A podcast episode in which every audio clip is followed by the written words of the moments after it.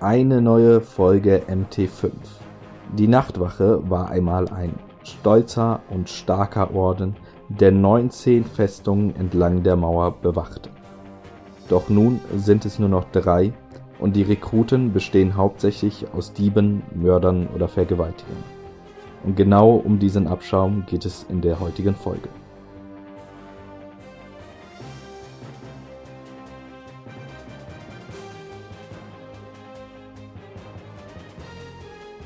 Hallo, hier ist wieder Marcel. Heute bin ich wieder alleine. Trotzdem freue ich mich, dass ihr wieder zuhört.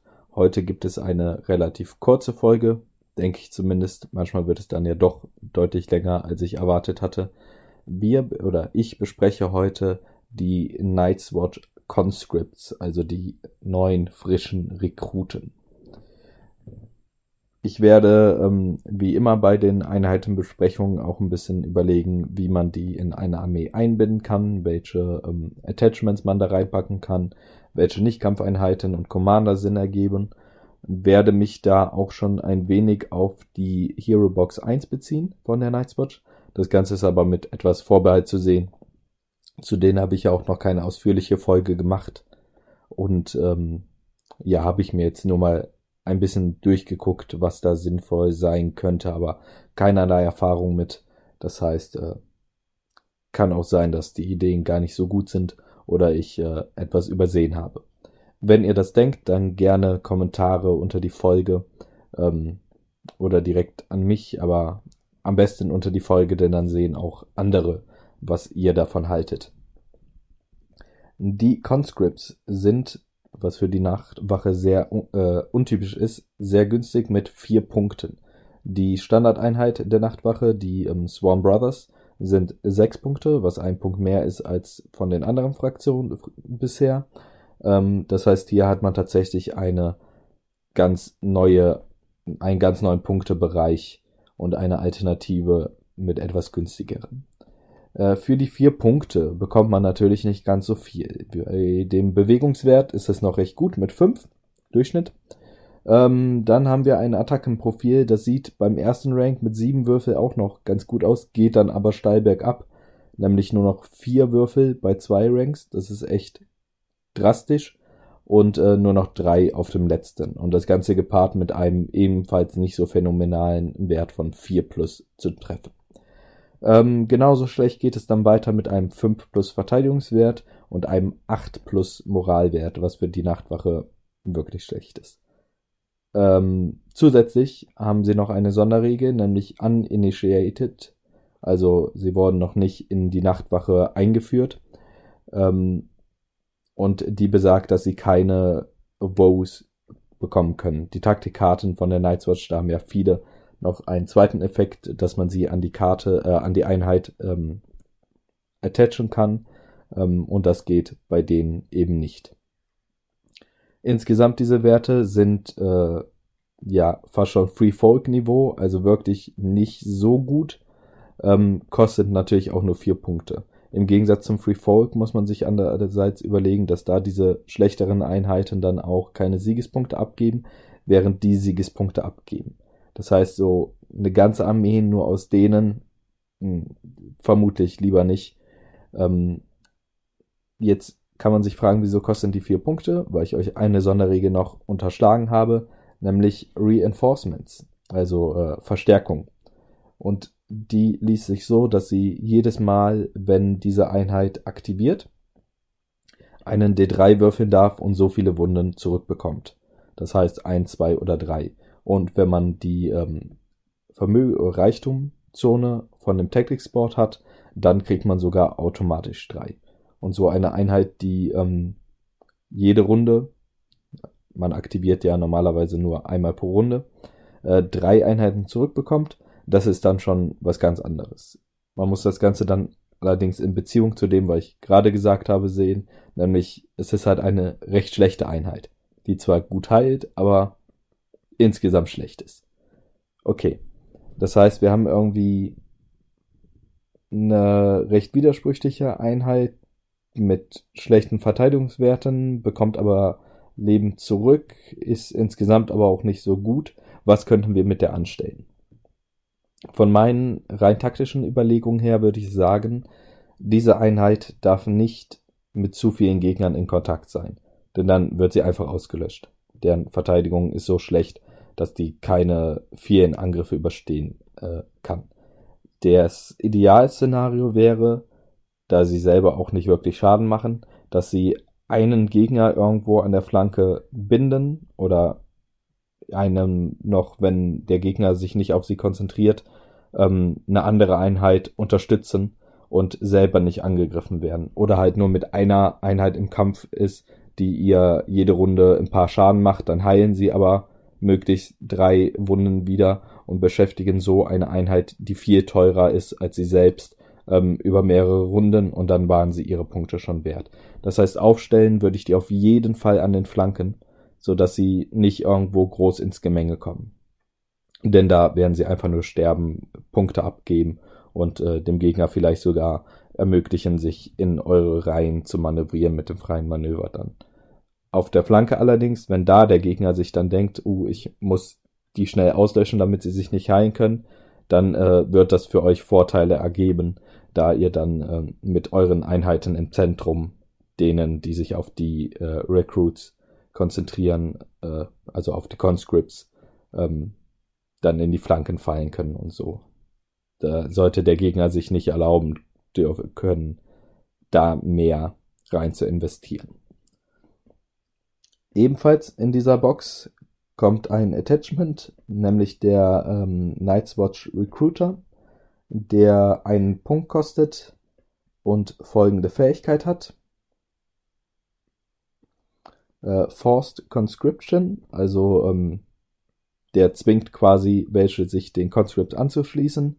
Ähm, und zwar jedes Mal, wenn ein Gegner, der mit der Einheit, wo der äh, Recruiter drin ist, ähm, in einer Attacke Modelle verliert oder von einem Paniktest Modelle verliert, bekommt diese Einheit, wo der Recruiter drin ist, eine Wunde zurück. Das heißt, im besten Fall greift man selber die, die gegnerische Einheit an, zerstört Modelle, kriegt eine Wunde zurück, die verpatzen auch noch ihren Paniktest, bekommt nochmal eine Wunde zurück, dann greift man mit der nächsten Einheit die gleiche Einheit an, zerstört Modelle, bekommt eine Wunde zurück und so weiter. Setzt noch Nancy auf die Krone, lässt die einen Paniktest machen, bekommt ein Modell zurück, wenn sie den verpatzen. Ähm, ja, kann man also sehr viele Wunden mit regenerieren. Den könnte man jetzt natürlich, da wären wir bei den Attachments, die sich bei den Conscripts lohnen, in die Conscripts stellen. Ähm, Finde ich aber, da die so schlechte defensive Werte haben, nicht so gut. Denn die eine Wunde, die man da wieder herstellt, ist im Vergleich zu einer Wunde bei einer anderen teureren Einheit einfach nicht so gut und dann auch nicht der eine Punkt, den man investiert hat, so viel wert. Das heißt, ähm, allgemein bei den Attachments würde ich sagen, die Conscripts kommen ganz gut ohne Attachment aus. Einfach basic für die vier Punkte, die sie kosten. Günstig, vielleicht als Lückenfüller oder einfach weil man ein paar mehr Aktivierungen noch haben möchte. Ähm, neben dem Watch Recruiter würde ich sonst als Attachment, wenn man da eins reinstecken möchte, ähm, aus der Hero Box Alyssa vorne vorschlagen. Der kostet zwei Punkte. Dann ist man bei sechs Punkten, kostet also dann so viel wie eine Sworn Brothers Einheit. Muss man sich dann überlegen, wie viel einem das wert ist. Der bringt die Order at any cost, die wir von den äh, Lannister Guard Captains kennen. Was natürlich, also das heißt, wenn man einen Paniktest verpatzen würde, darf man eine Einheit, äh, eine Wunde nehmen, also ein Modell töten aus der Einheit, um ihn doch zu bestehen. Ähm, das heißt, einmal pro Runde verliert man durch einen Paniktest maximal ein Modell und zählt sogar noch so, als hätte man ihn bestanden. Was zum Beispiel für die Taktikkarten von Jon Snow äh, wichtig ist. Genau, bei einem 8 plus Moralwert ist das natürlich besonders gut, denn wenn man da mal schlecht würfelt oder viele negative Modifikationen drauf bekommt, ist man mal leicht bei 5, 6 Modellen, die wegrennen und dann sagen zu können, ah, okay, vielleicht doch lieber nur einer, ähm, lohnt sich sehr. Ähm, die zweite Order, die er hat, ist Insight und liest sich wie folgt, wenn man einen äh, Nahkampfangriff mit dieser Einheit macht, kann man sich nach der Attacke D3 Wunden nehmen und dafür nimmt man seinen höchsten Attackenwert und bekommt auch noch Wishes. Ähm, den höchsten Attackenwert nehmen lohnt sich natürlich, wenn die Conscripts schon angeschlagen sind, ähm, da sie ja direkt beim zweiten Rank drei Würfel verlieren. Das heißt, man bekommt dann im Zweifel drei Würfel mehr und auch noch Wishes. Ähm, mit den sieben Würfeln dann auf die 4 plus ist es schon möglich, eine Wunde zu verursachen und dann halt den Paniktest und darüber etwas mehr Schaden zu machen, gerade wenn der Gegner halt nicht so einen guten Moralwert hat. Ähm, das heißt, wir haben dann schon einen etwas gebufften Angriff, wir haben die Verteidigung, zumindest was die Moral angeht, etwas gestärkt. Kostet zwei Punkte, ist eine Möglichkeit. Andererseits könnte man für die ähm,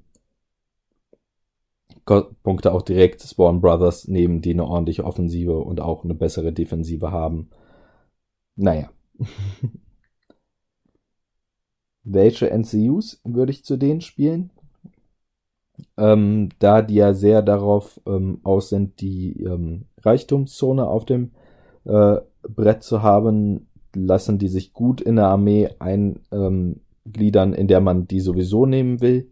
Zum Beispiel ähm, ja, okay, fangen wir vielleicht doch erstmal mit den Commandern an. Ähm, Jon Snow, der ja schon sehr viel mit Heilung arbeitet, wo man dann meist, da sind wir dann bei den NCUs, auch äh, Ammon dabei hat und ähm, eben sehr viel mit diesen Heileffekten und äh, man lässt den Gegner sich die Zähne ausbeißen, arbeitet. Und ähm, da möchte man dann oft die Reichtumzone besetzen und ähm, kriegt dann direkt die volle Ladung von der Sonderregel der Conscripts und bei jeder Aktivierung drei Modelle zurück. Ähm, eine andere Möglichkeit aus der Hero Box ist Donald Noe als äh, einerseits als Commander. Der bezieht sich nämlich auch auf die Reichtumszone ähm, und ist ein Attachment Commander und die Einheit, wo er drinne ist, bekommt, ähm, solange man die entsprechende Zone auf dem Taktiksport hat, plus eins auf, äh, auf die Trefferwürfe und bei den, also wenn man angreift und äh, beim Verteidigen blocken Sechsen direkt zwei Hits. Ähm, ich würde jetzt nicht meinen Commander in die Conscripts reinstellen, auch wenn das eine Möglichkeit wäre, da ähm, die Anzahl der Sechsen quasi ein ne, fester Wert ist und daher in jeder äh, Einheit gleich viele zusätzliche Hits geblockt werden um, und das den äh, Conscripts ganz gut tun würde.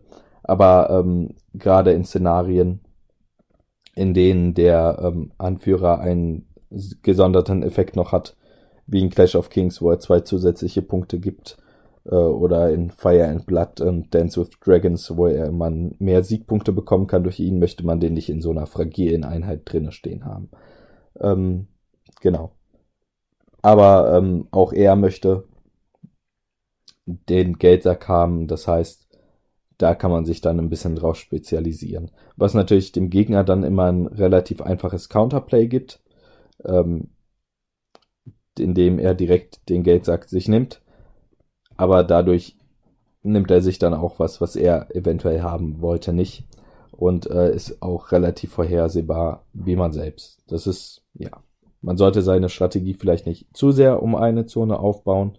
Ähm, ist ein bisschen immer auch Geschmackssache, wie ähm, offensichtlich seine Strategie sein sollte oder auch nicht. Äh, Donald Noe kann man auch als ähm, NCU nehmen. Dann hat er folgende Fähigkeit. Ähm, wenn er die Wealth-Zone vom Tactics Board nimmt, das heißt, das möchte man ja sowieso, um den Conscripts ihre Fähigkeit komplett freizuschalten, dann kann er den Effekt ersetzen, dadurch, dass eine frei freundliche Einheit bis zum Ende der Runde plus eins auf ihre Verteidigungswürfel bekommt.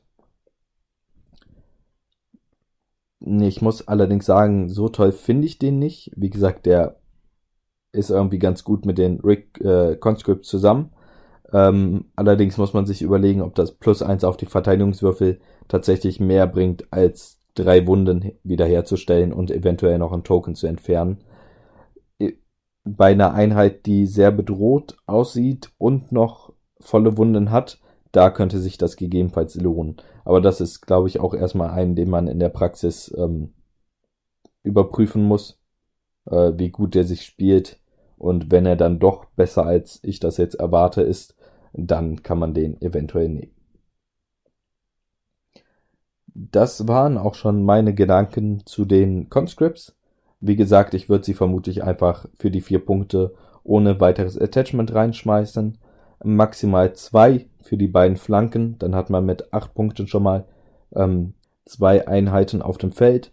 Kann auf ähm, 50 Punkten dann zum Beispiel noch drei andere Einheiten aufstellen, wo John als Commander drin ist. Dann hat man noch Ghost, kann dazu sogar drei NCUs spielen.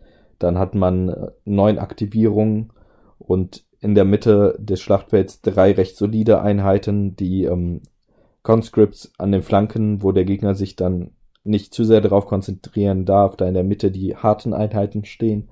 Ähm, ja, und insgesamt sehr viele Heilungseffekte in der Armee. Und wenn man sich nicht auf eine Einheit komplett konzentriert, dann äh, wirkt das, glaube ich, sehr, sehr böse.